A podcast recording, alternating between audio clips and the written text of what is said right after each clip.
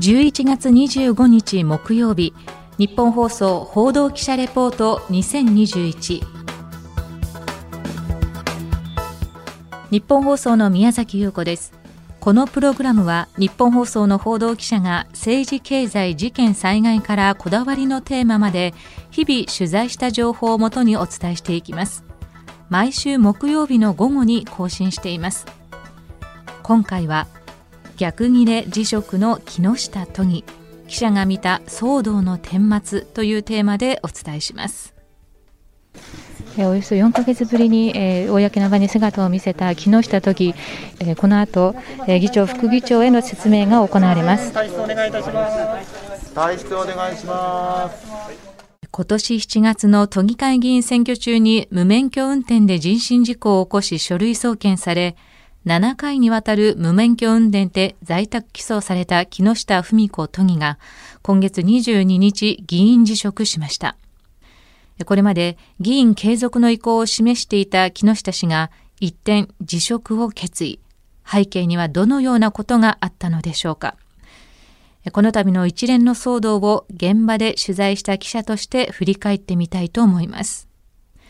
まず冒頭お聞きいただいた音声は、今月9日、およそ4ヶ月ぶりに公の場に姿を見せ、議長室で議長、副議長を前に木下都議がうつむいて座っているシーンのレポートです。都議会から2度の辞職勧告決議が出され、議長からは召喚状が送られているにもかかわらず、体調不良を理由に雲隠れを続け、およそ4ヶ月ぶりに都庁に姿を見せました。この日マスコミは朝からカメラを木下氏の自宅に向かわせたり、複数ある都庁の出入り口で記者が待ち伏せしたりと大騒ぎでした。まあ、一体どのような表情で、どんな態度で、どういった謝罪の言葉があるのだろうと、まあ、服装も含めてですね、多くの報道陣がその姿を注目し、議長室の廊下で待機していました。そこに飛び込んできたのがあの赤いワンピースです。なぜ赤？居合わせた報道陣からもそんな囁きが聞かれました。そして報道陣が用意したマイクの前に立った木下氏は何度も深呼吸をしながらおよそ8分間一方的に自身の思いを述べました。ぜひ続けてほしい、また力を貸してほしいという声があることも事実でございます。失われた信頼、回復することは大変厳しい道のりであることを覚悟をいたしておりますが、一つ一つこれからの議員活動の中で答えを導き出させていただければと考えております。まあ、結局その日は各会派の都議らが反発して木下氏の出席予定の委員会は開かれず深夜にわたり議会は空転しました。ご存知のように地方自治法では議員の身分というのは一定程度保障されていましてむやみに辞めさせられないようになっています。正当な理由がなく議会を欠席した場合は最も重い懲罰として除名もありますが体調不良が理由となりますと正当な理由がないとも言えなくなってしまいます。有権者によるリコールも当選1年以内はできませんし、公職選挙法では禁錮以上の実刑ではないと失職もしません。都議会としては打つ手に欠ける状態でしたが、各会派の代表は集まって都議会のあり方検討会というのを設置しました。長期間休んだ議員の報酬カットの条例改正案や政務活動費の取り扱いについて協議を始めたんですね。さらに議会は木下氏への公開質問の場も設けました。自民党をはじめ主要5会派の議員が本人の見解を問いただす議会運営委員会を今月18日に開催。しかし、前日の午後になって木下時から体調の再悪化を理由に欠席の連絡がメールでありました。議会運営委員会は24日に再度委員会を開き、木下氏に出席を求めました。一方、都庁記者クラブでもですね、木下氏に改めて会見の場を設けるよう幹事社を通じて要請しました。そうした中、22日月曜日の午後、木下氏から突如会見を行う旨の連絡が都庁クラブにありました。時間は午後6時。まあ、私もその日のニュースデスク業務を終え、都庁に急行しました。会見時間のおよそ1分前、ギリギリ会見室に滑り込みました。すると、木下氏本人が遅刻。会見場はなんとなく呆れた空気が漂いました。まあ、そこに木下氏が会見場に姿を見せました。まあ、前回とは違い黒っぽいワンピースにグレーのジャケットという地味な服装で大ぶりの指輪や時計も外していました。まあ、表情は何か吹っ切れたような感じで動揺というよりはむしろ毅然とした印象すら持ちました。そしてマイクの前で起立したままこのように辞意を表明しました。私、木下富美子は本日東京都議会議長に辞表を提出すること決断をいたしました。私の交通法規に対する順法精神が弛緩していたことについては本当に申し訳なくまた猛省をいたしております。本当に申し訳ございませんでした。で今回注目の一つでもあったのは小池知事から印籠を渡されたかどうかです。過度の疲労を理由に入院静養してきた小池知事がおよそ4週間ぶりに公務に復帰し登庁した際、報道陣の取材に木下氏については今の状況を理解できない人ではない。出処進退は自ら決すると確信していると述べていて、まあ、何らかの働きかけをするのではないかと思われていました。やはり小池知事からの助言が後押しになったようです。小池都知事とお話をする機会を得ました。ここは一旦退いて、今回の交通事故の解決に専念されたらどうかとのご助言をいただき、また、これで人生が終わるわけではなく、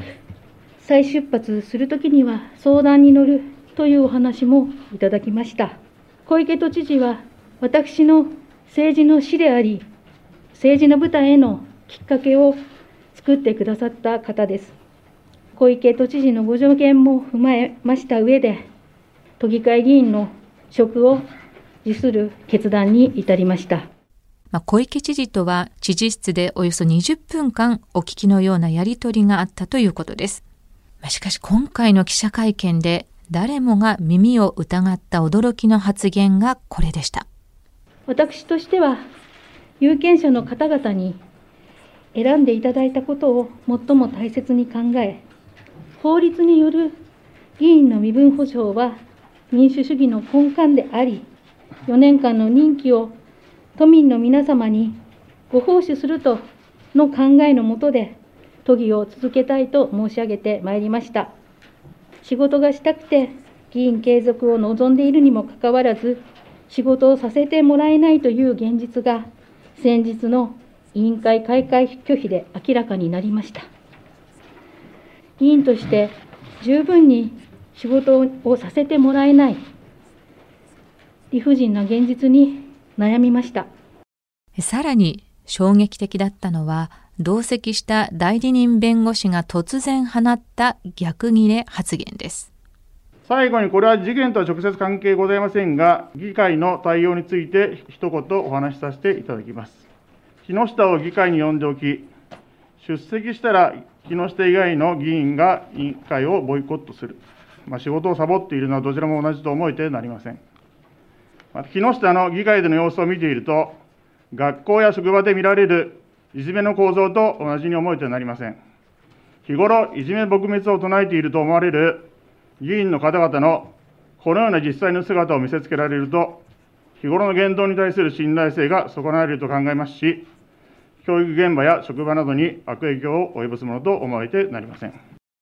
記者からの質疑応答の時間となり、前から3列目に座っていた私もずっと手を挙げていましたが、